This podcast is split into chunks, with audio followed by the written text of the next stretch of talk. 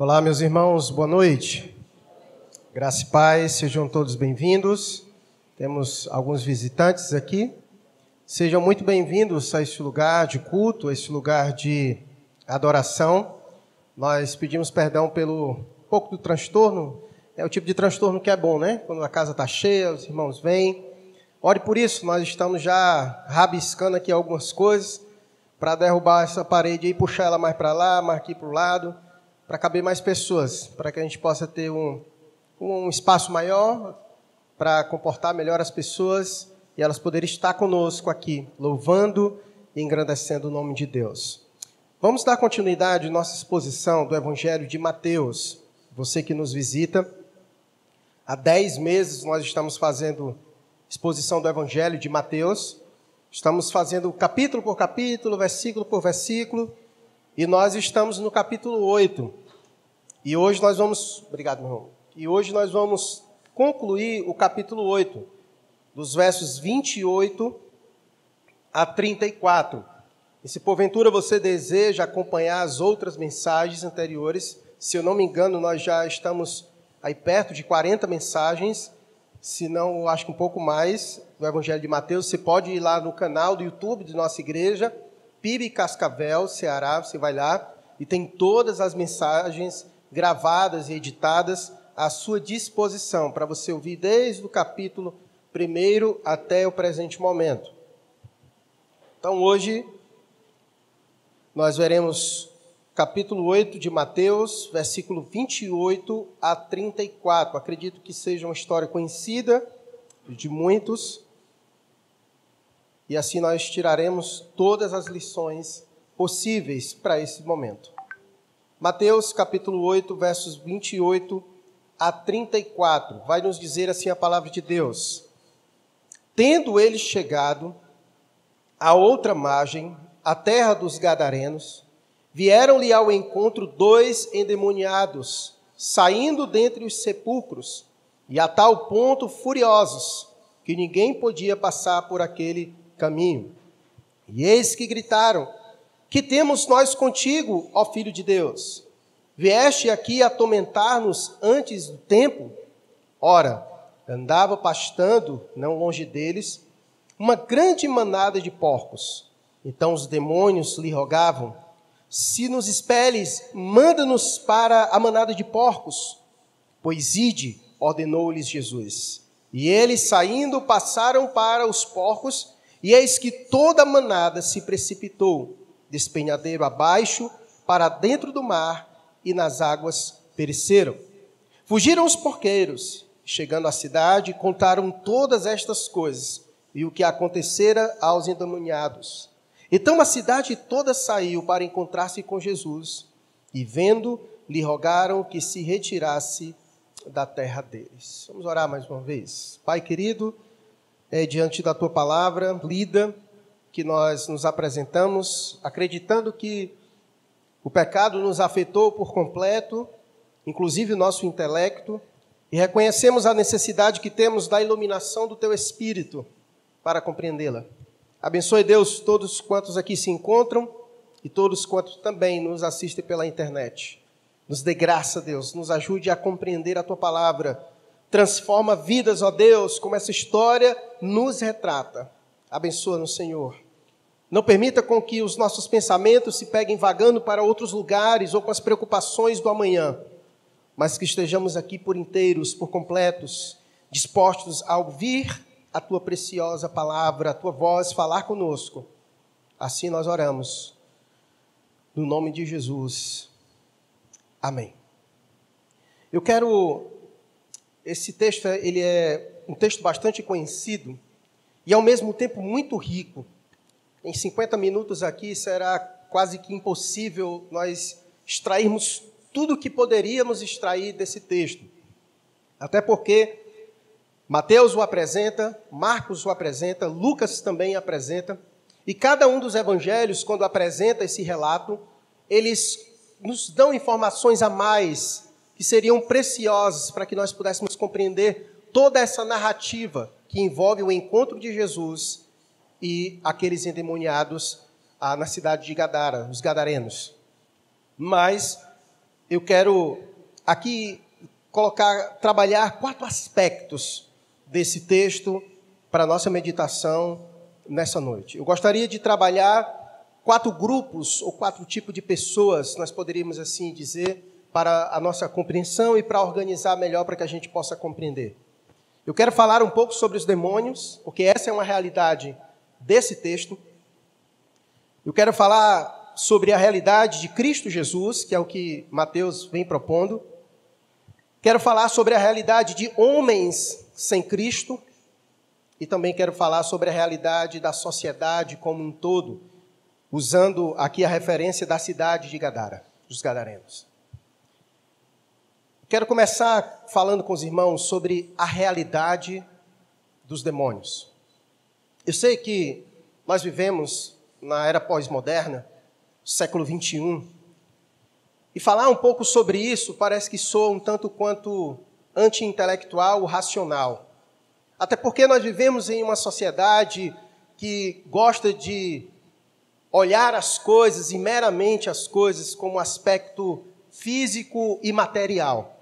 Obviamente, isso é a construção de todo um pensamento iluminista desenvolvido no século XVIII, que chega até a nossa sociedade, a modernidade, tirando quase todos os aspectos sobrenaturais. Para muita gente, fé, religião, Deus, isso tudo é bobagem, porque eles creem piamente e somente nas coisas que são materiais, nas coisas que são físicas, naquilo que os seus olhos podem conferir, naquilo que os seus sentidos podem lhe trazer alguma expressão de realidade sobre alguma coisa. E textos como esse, eles saltam aos nossos olhos para nos ensinar verdades como essa. Porque o autor de Hebreus, quando ele vai falar sobre fé, ele diz que é importante nós crermos que Deus existe, que trouxe todo o universo por meio de Sua palavra. E Deus é um ser espiritual, nós podemos dizer que ele se enquadra no aspecto também sobrenatural. Quando Deus fez todas as coisas, Deus não somente fez a terra, os homens, mas também Deus fez outros seres, que é descrito na criação em Gênesis, que Deus fez os anjos. E a Bíblia vai também descrever que esses anjos, em algum momento, se rebelaram contra Deus e Deus os expulsou de sua presença. E, portanto, esses, esses anjos que foram expulsos da presença de Deus e que vieram para a terra, nós os chamamos de demônios. Aqueles que estão às ordens do maioral, que é Satanás, o diabo e várias outras descrições que a Bíblia dá se referindo a ele. E essas são realidades que nós não podemos, em hipótese alguma, desconsiderar. É claro que nós precisamos ter aquele tom de moderação, porque, enfim, infelizmente, algum aspecto do cristianismo e aqui eu não quero me adeter sobre criticar denominações, mas vocês bem sabem que existem muitas religiões por aí que se apropriam dessa verdade, muitas vezes de forma abusiva, onde apresenta os demônios, Satanás em todos os aspectos e às vezes é um grande exagero. Mas ao mesmo tempo nós também não podemos cair na incredulidade, na descrença de não atentarmos para esta realidade que é presente no mundo. A Bíblia já nos afirma que o mundo jaz no maligno. Que o mundo jaz no maligno. Esse é o seu território. Esse é o seu território de atuação, o mundo. Aqui é o palco de todas as suas ações e idealizações, é o mundo. E de preferência, o maligno ele tem como objetivo os seres humanos, porque o ser humano, ele foi criado à imagem e à semelhança de Deus. E nós vimos que o ser humano é objeto preferido do maligno desde o Éden, quando no Éden o maligno tentou Adão e Eva a pecarem contra Deus, na forma de uma serpente, da qual é conhecida por todos nós naquela narrativa de Gênesis, capítulo de número 3. Portanto, esse é um dos textos que nos ensina sobre essa realidade. E por isso que eu quero começar falando sobre a realidade dos demônios, mas incluindo eles, iniciando eles, dentro da própria narrativa do texto. O texto anterior, ele encerra com uma pergunta. pregação do domingo passado, encerrou com uma pergunta dos discípulos admirados. Admirados porque eles estavam em alto mar, uma grande tempestade veio sobre os discípulos e Jesus estava no barco, de tal maneira que os discípulos achavam que iriam morrer. E eles acordaram o mestre, que naquele momento estava dormindo. E Jesus, então, para mostrar sua autoridade e o seu poder, ele aquieta a tempestade, ele aquieta o mar. E diante dessa atitude de Jesus, os discípulos se maravilharam, como diz o versículo 27. E maravilharam-se os homens, dizendo: Quem é este que até os ventos e o mar lhe obedecem? Então, o capítulo anterior, ele encerra com uma pergunta.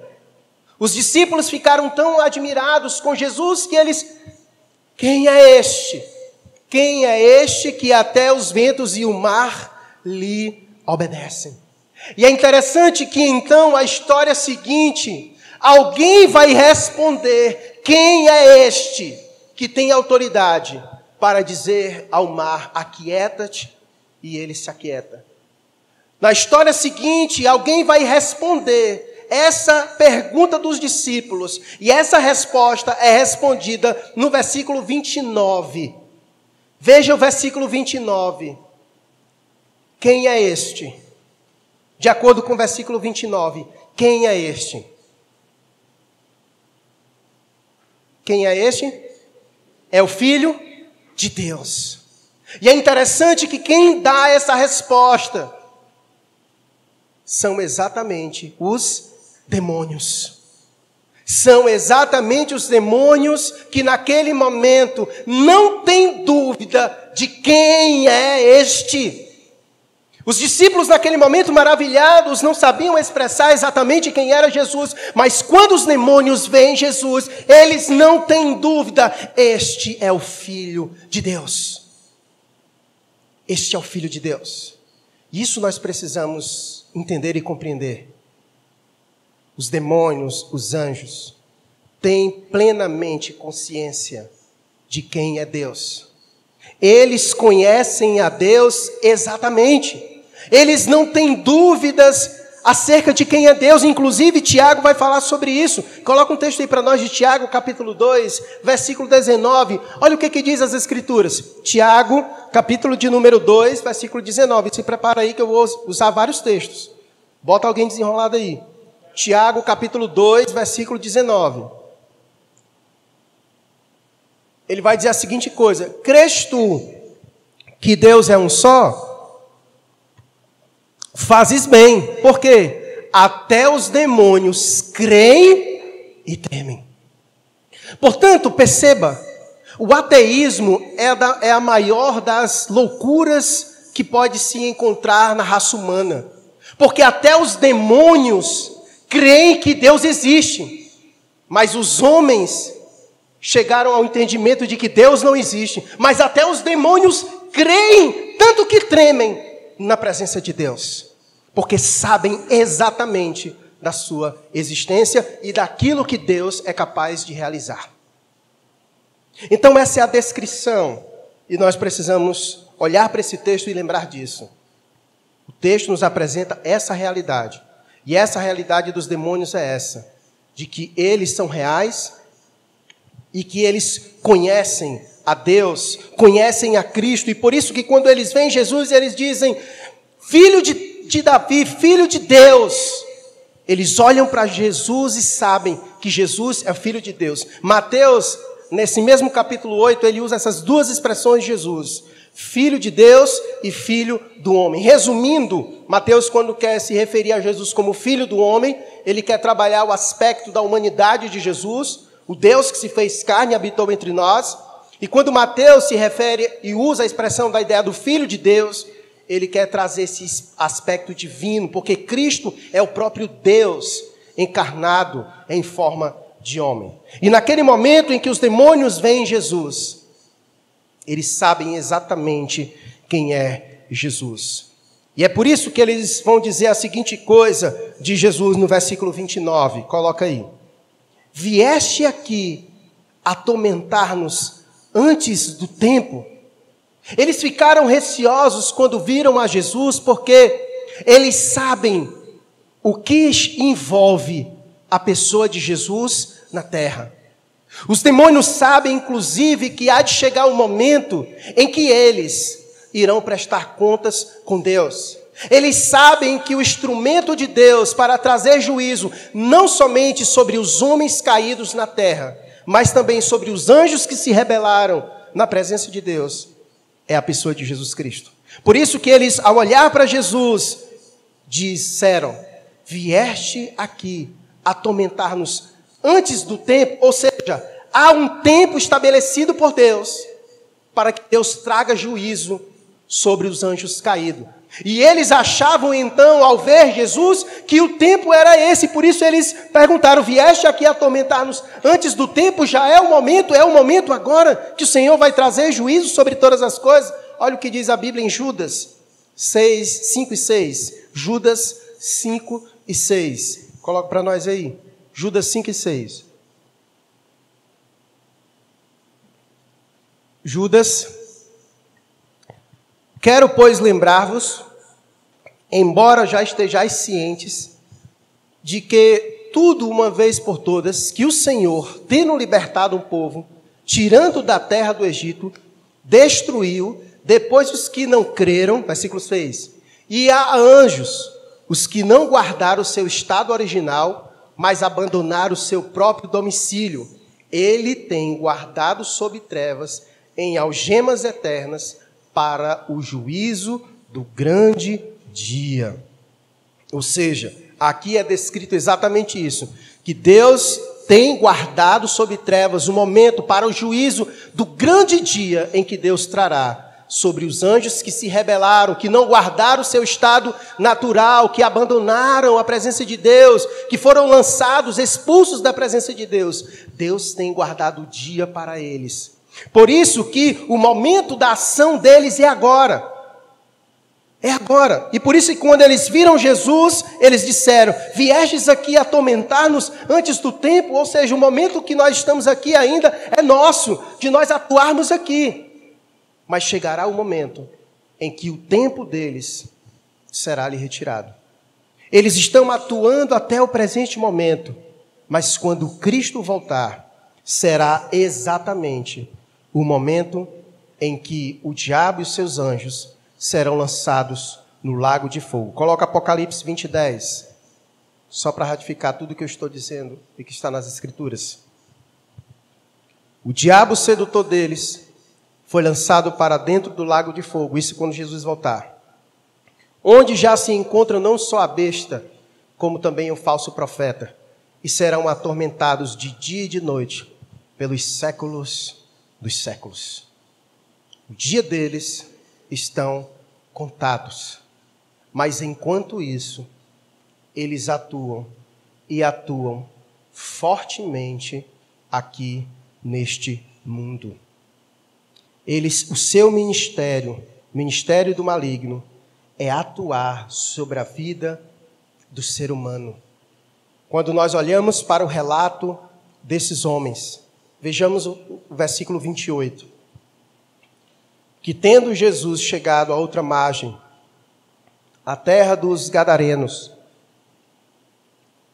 vieram-lhe ao encontro dois endemoniados, saindo dentre os sepulcros, e a tal ponto furiosos, que ninguém podia passar por aquele caminho. Se nós olharmos as descrições de Marcos, onde tem essa história de forma mais detalhada. Aqui Mateus apresenta dois homens, e tanto em Marcos quanto em Lucas, vai apresentar um homem.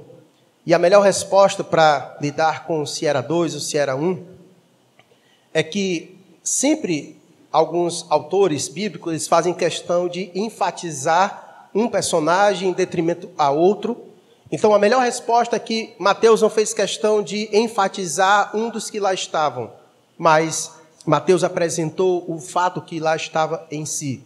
Independente se fosse um ou dois ou dez, a, a mensagem que, é, que está por trás é a realidade sobre o demônio sobre ações malignas, sobre a vida de homens e sobre o poder de Jesus de libertar homens da prisão de Satanás.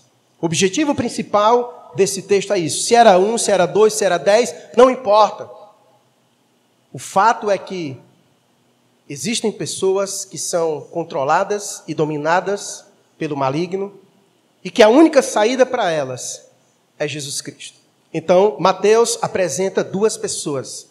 E essas duas pessoas que são apresentadas são apresentadas com pessoas que praticamente perderam toda a socialização de sua vida. Foram pessoas que foram altamente afetadas pela influência do maligno. O maligno tirou dessas pessoas família, tirou dessas pessoas qualquer dignidade de vida, afastou elas de sua comunidade. Marcos vai dizer que eles foram isolados, porque eles não conseguiam conviver com as outras pessoas, as pessoas tinham até medo de passar por onde eles estavam. Por isso que as pessoas, a sua própria sociedade, onde eles viviam, os gadarenos, aprisionaram aqueles homens lá, acorrentaram eles, porque eles eram muito violentos. Mas o texto vai dizer que esses homens eram tão violentos e a influência do maligno sobre a vida deles era tão forte que eles conseguiam quebrar as algemas que o povo daquela comunidade colocaram neles para conter a fúria daqueles homens. Então, esse é o retrato triste de homens que tiveram a sua vida acabada pela influência do maligno. E essa, na verdade, meus irmãos, é o retrato da humanidade como inteiro. E aqui eu quero entrar no aspecto da realidade do homem sem Cristo. A Bíblia vai dizer que a realidade do homem sem Cristo é casa vazia. A realidade do homem sem Cristo é casa vazia.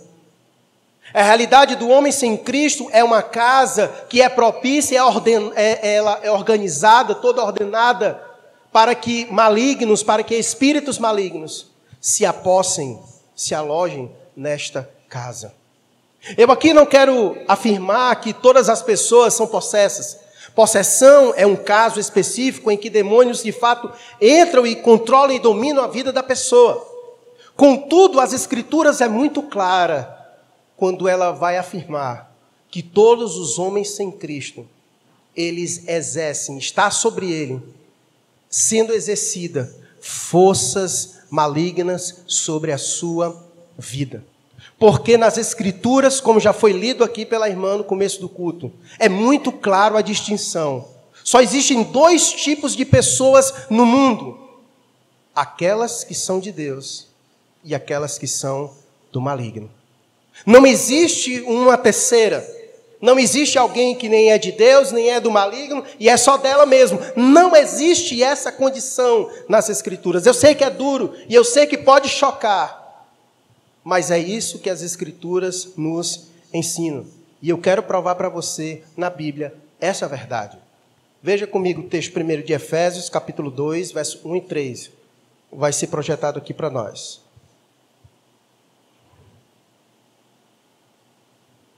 Efésios capítulo 2, verso 1 e 3, vai dizer assim, ó, que ele vos deu vida, Jesus, estando vós mortos nos vossos delitos e pecados, nos quais andastes outrora, segundo o curso deste mundo, segundo o príncipe da potestade do ar. Eu quero só perguntar: quem é esse príncipe da potestade do ar?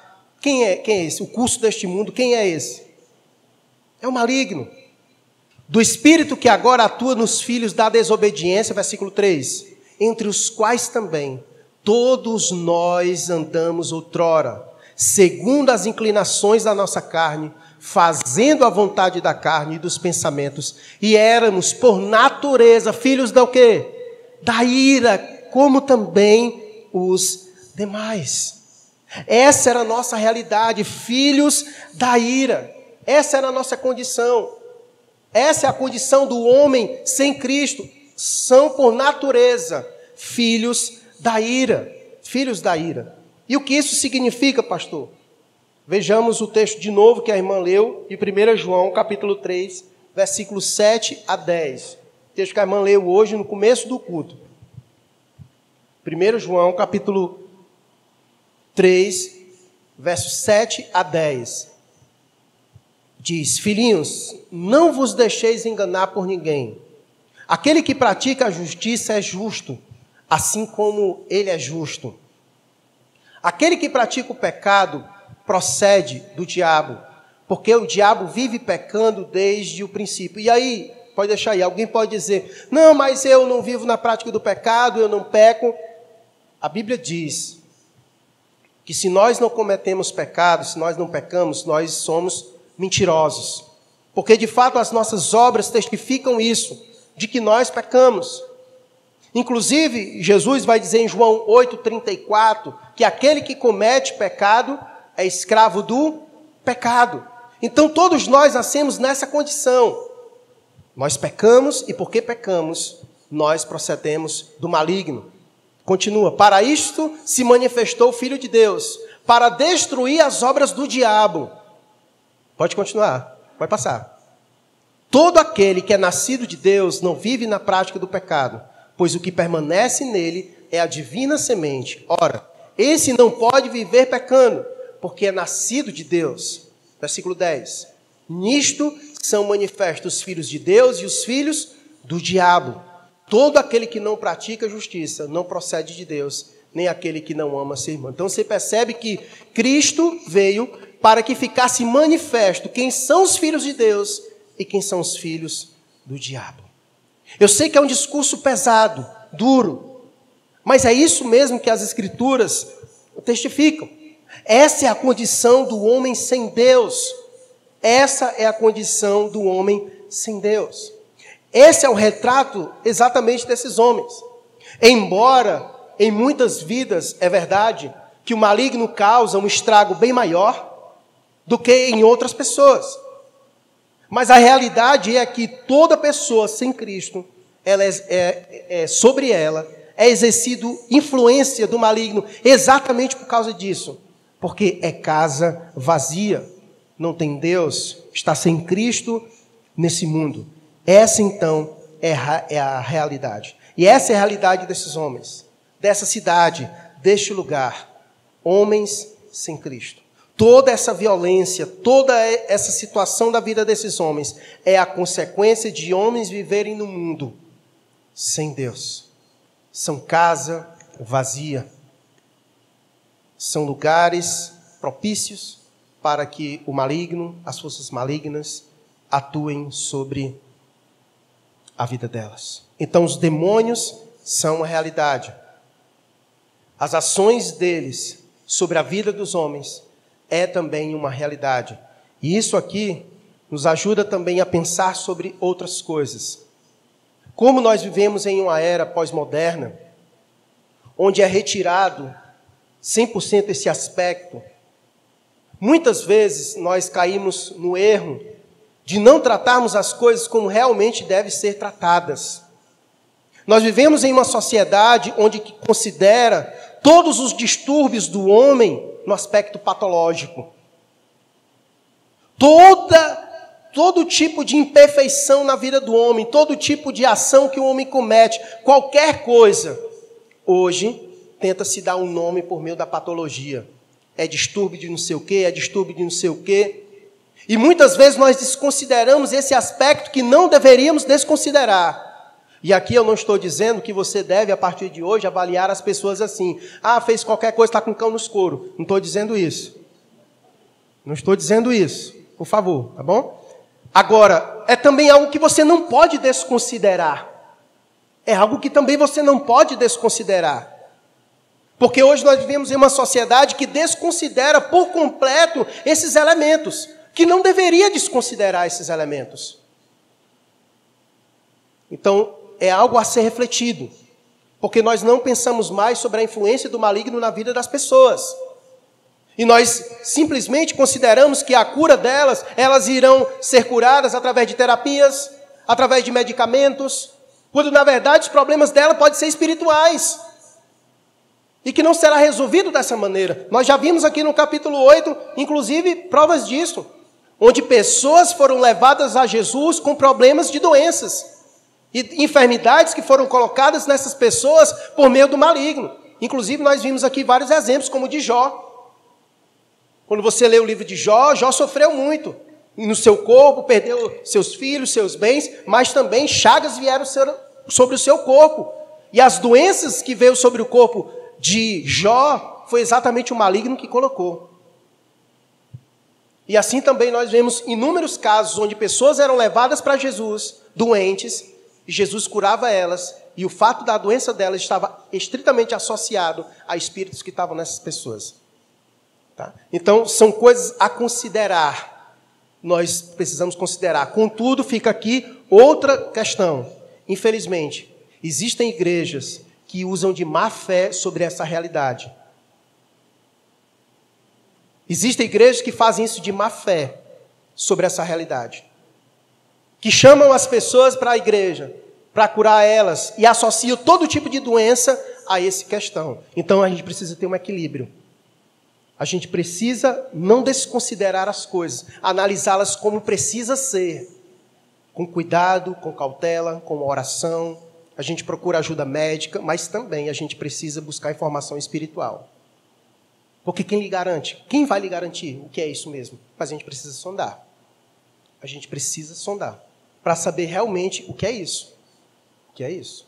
Então são fatores que nós não podemos desconsiderar. O fato de espíritos imundos sobre a influência do maligno sobre a vida das pessoas, sobre a vida das pessoas. E homens sem Cristo são casa vazia, propícios para a ação do maligno sobre a vida delas. E é aí que entra Cristo. Cristo veio exatamente para isso. Coloca aí Atos 10, 37 e 38. Cristo veio exatamente para isso. Porque o mundo jaz no maligno. É o seu campo de atuação. E o maligno acaba, devasta a vida das pessoas sem Cristo. E Cristo, ele veio exatamente para isso. Olha o que vai dizer Atos capítulo 10, verso 37 e 38. Vós conheceis a palavra que se divulgou por toda a Judéia, tendo começado desde a Galiléia, depois do batismo que João pregou. Como Deus ungiu a Jesus de Nazaré, com Espírito Santo e com poder, o qual andou por toda parte, fazendo bem e curando a todos os oprimidos de quê? Do diabo. Porque Deus era com ele. Esse era o ministério de Jesus. Fazendo bem e curando todos os oprimidos do diabo. Esse é o ministério de Jesus. Jesus veio exatamente para isso para libertar os oprimidos do diabo, porque o homem sem Deus ele é oprimido pelo maligno, seja muito ou seja pouco, como esses homens aqui. Mas de alguma maneira são casa vazia e são visitados pelo maligno.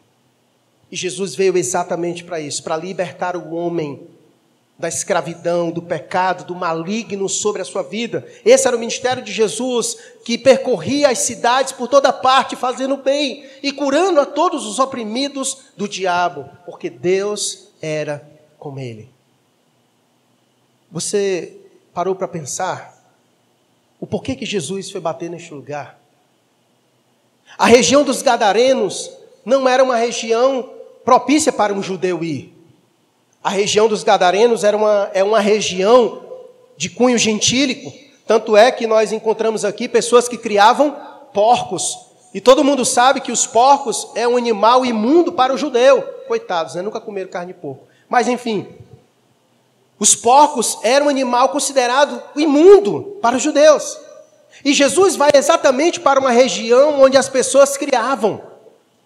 Então isso mostra o alcance do ministério de Jesus e como Jesus estava disposto a ir naquele lugar para libertar aqueles homens que eram oprimidos pelo o diabo. Sabe o que eu olho, sabe o que eu enxergo nessa ação de Jesus? É a disposição de Jesus de ir ao encontro do homem perdido e oprimido do diabo.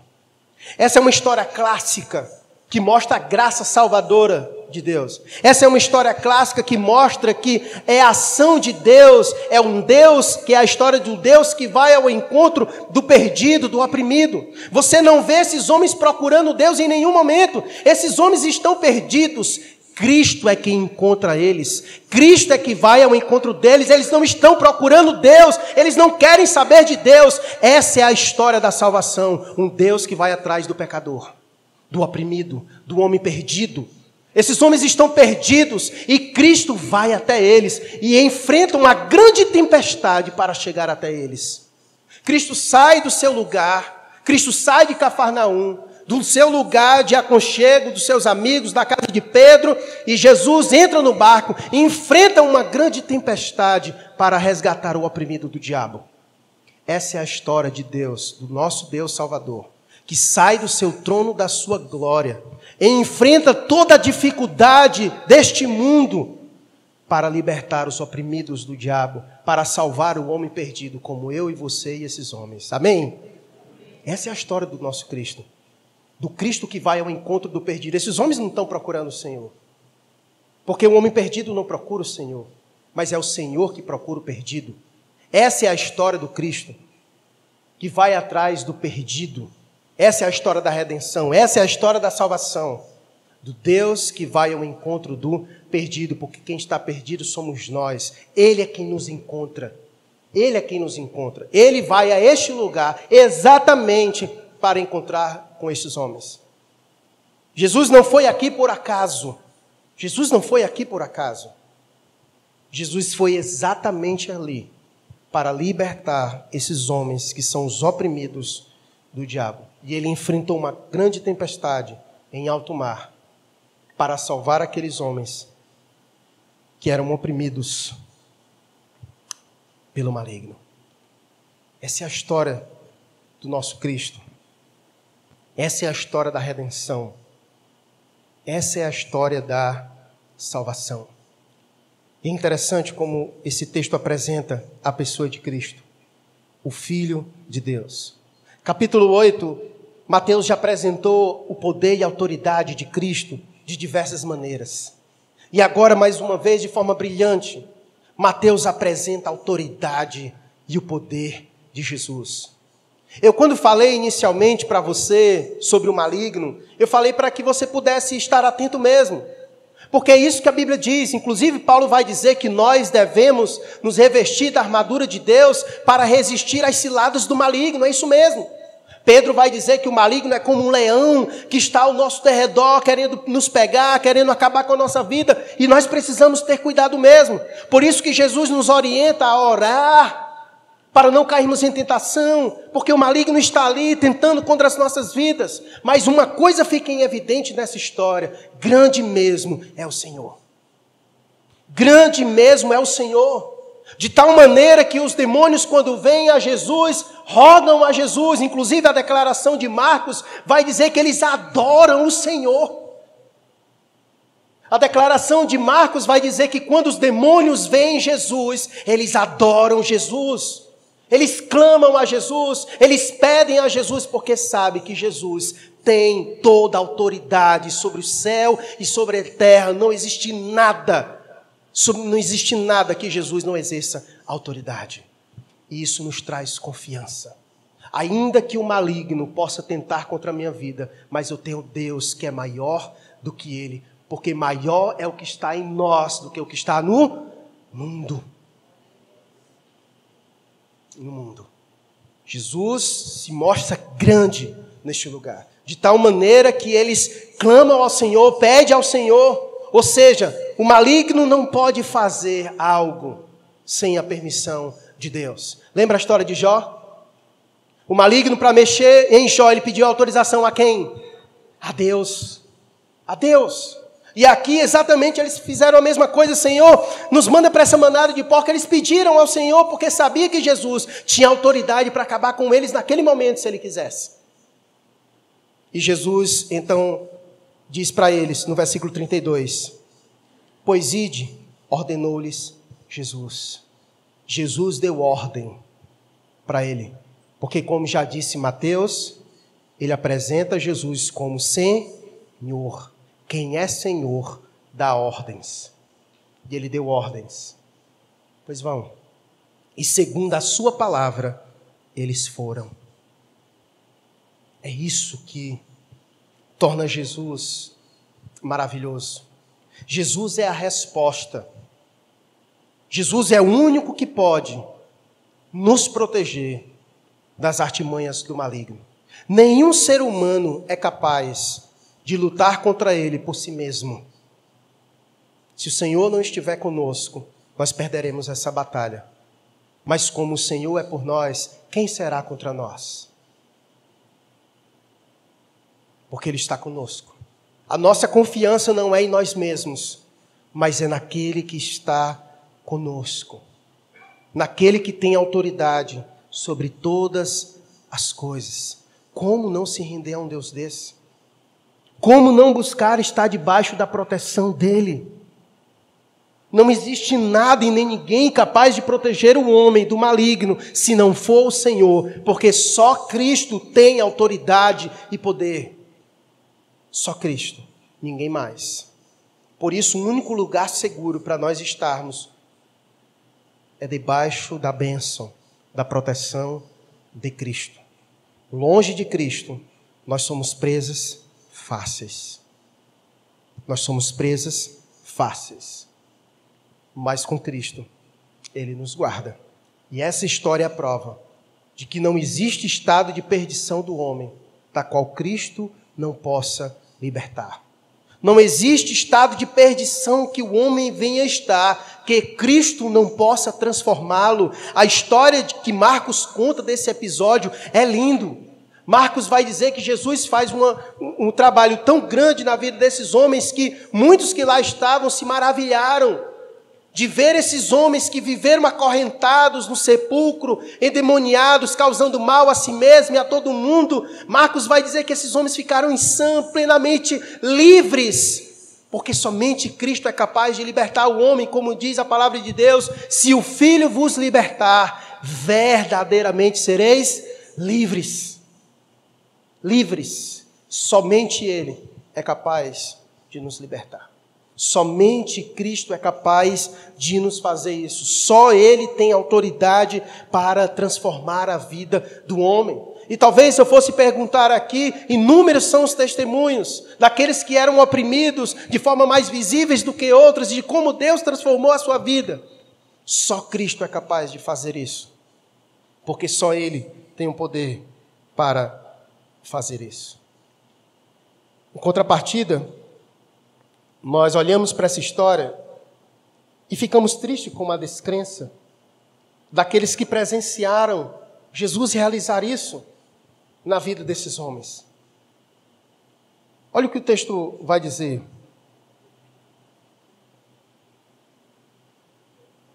Verso 32 a 34.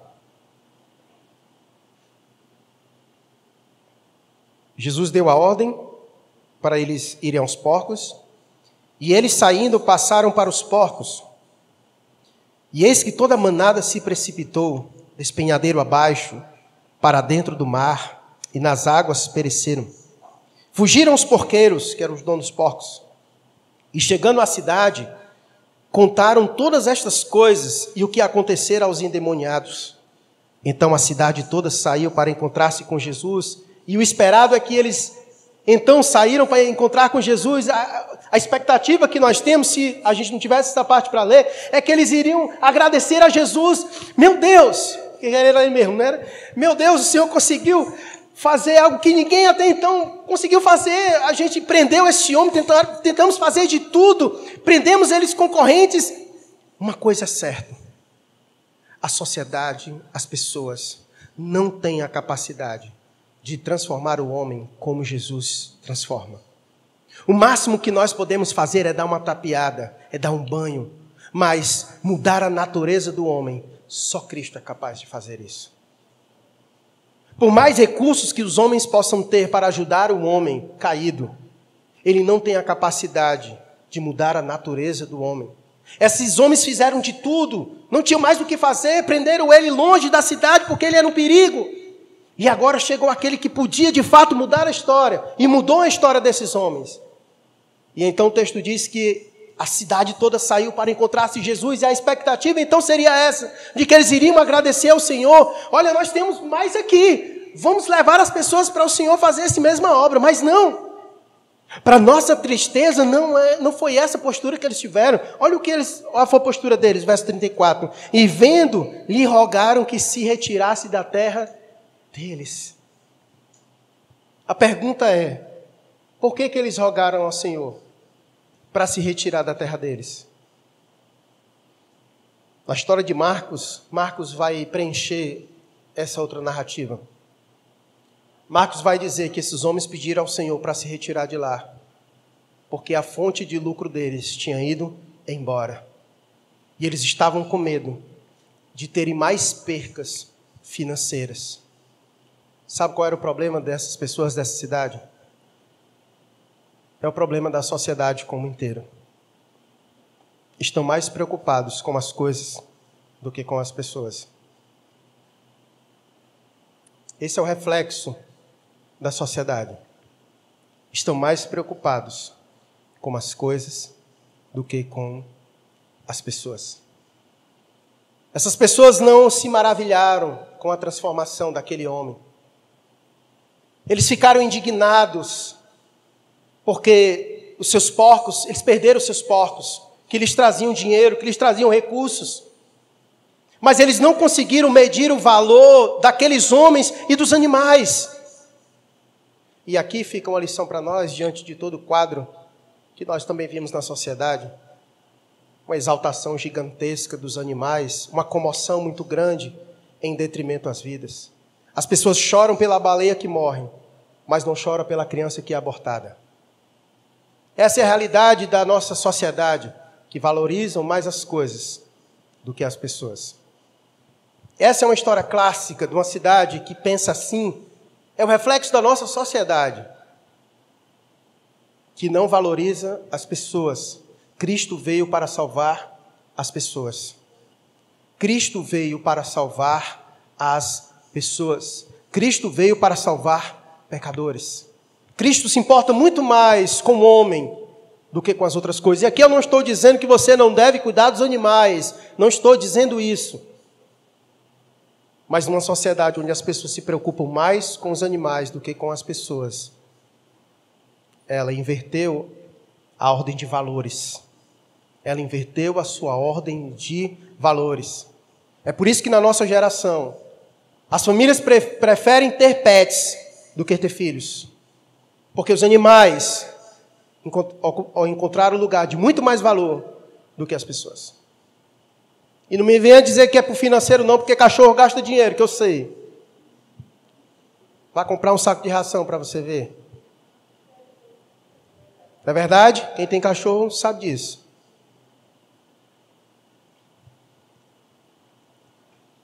Essa história dessa cidade, que não se maravilharam por aquilo que Jesus realizou na vida desses. A sociedade, na verdade, ela é hipócrita verdade, a sociedade é hipócrita.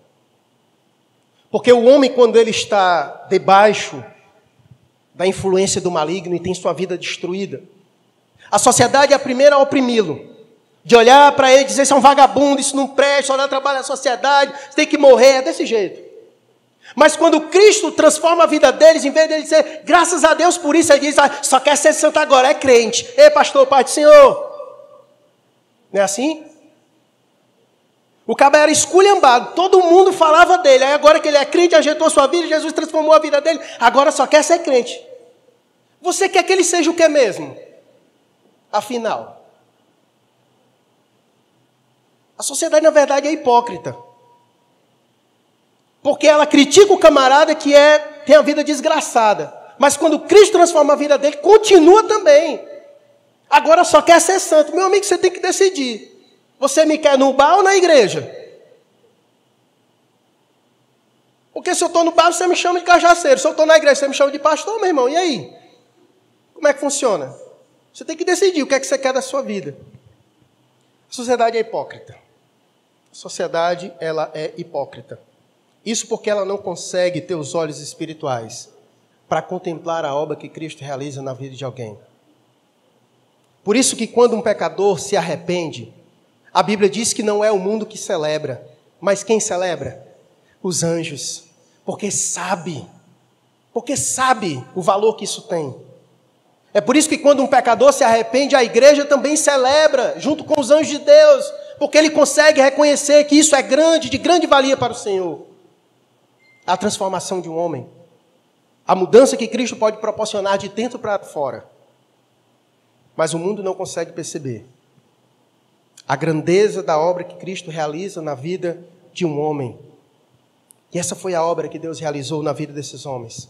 Mas infelizmente, essa cidade estava cega demais. Eles não conseguiram enxergar a grandeza. E por isso eles pediram ao Senhor para se retirar de lá. Consideraram Cristo um perigo. Consideraram Cristo uma presença é, importuna para eles.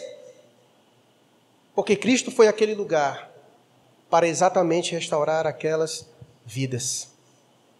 Exatamente para restaurar aquelas vidas. Essa é a história do nosso Cristo. De um Cristo que tem mudado histórias. Mudou a história desses homens. E aonde Cristo vai, aonde Cristo toca, nunca mais é o mesmo. Quem se encontra com Cristo nunca mais pode ser o mesmo. Esses homens tiveram a sua vida completamente modificadas. Independente de se a sua vida está menos ou mais acabada que esses homens, não importa. Porque a Bíblia diz que aquele que está em Cristo, nova criatura é. As coisas velhas ficam para trás, e eis que tudo se faz novo. Foi feito algo novo na vida desses homens. Como disse Jesus para Nicodemos, esses homens nasceram de novo. Eles nasceram de novo. Cristo trouxe esses homens à liberdade para viverem uma vida nova. E só Cristo, meus irmãos, pode fazer isso. Se você já teve a sua vida transformada pelo Cristo, se você já o encontrou, esse é o momento para você louvá-lo por meio de oração, agradecer a Deus, porque você estava perdido e o Senhor foi ao teu encontro e te salvou. Se porventura você veio aqui e ainda não passou por isso, meu irmão, você está em perigo. Você está em, em perigo. Porque casa vazia é convite para o maligno. E só Cristo, só Cristo pode libertar você disso. Então nós vamos aproveitar o contexto dessa história para nós orarmos assim. Se você já teve um encontro com Cristo, eu quero convidar você a orar agradecendo a Deus. Obrigado, Senhor. Porque o Senhor me encontrou e mudou a minha vida, a minha história. Mas se você ainda não teve esse encontro com Cristo, e nesta noite você sentiu Cristo ir ao teu encontro, por meio da pregação, sentiu algo aí que ainda não, não tinha sentido, muito provavelmente é Cristo chamando você. Seu papel é acolher essa palavra com mansidão, não resistir a ela. Porque Cristo quer realizar uma obra em sua vida. Cristo quer realizar uma obra em sua vida. Cristo quer mudar a sua história, como mudou a história desses homens. Vamos orar, ore nesse momento. Baixe sua cabeça, fale com Deus.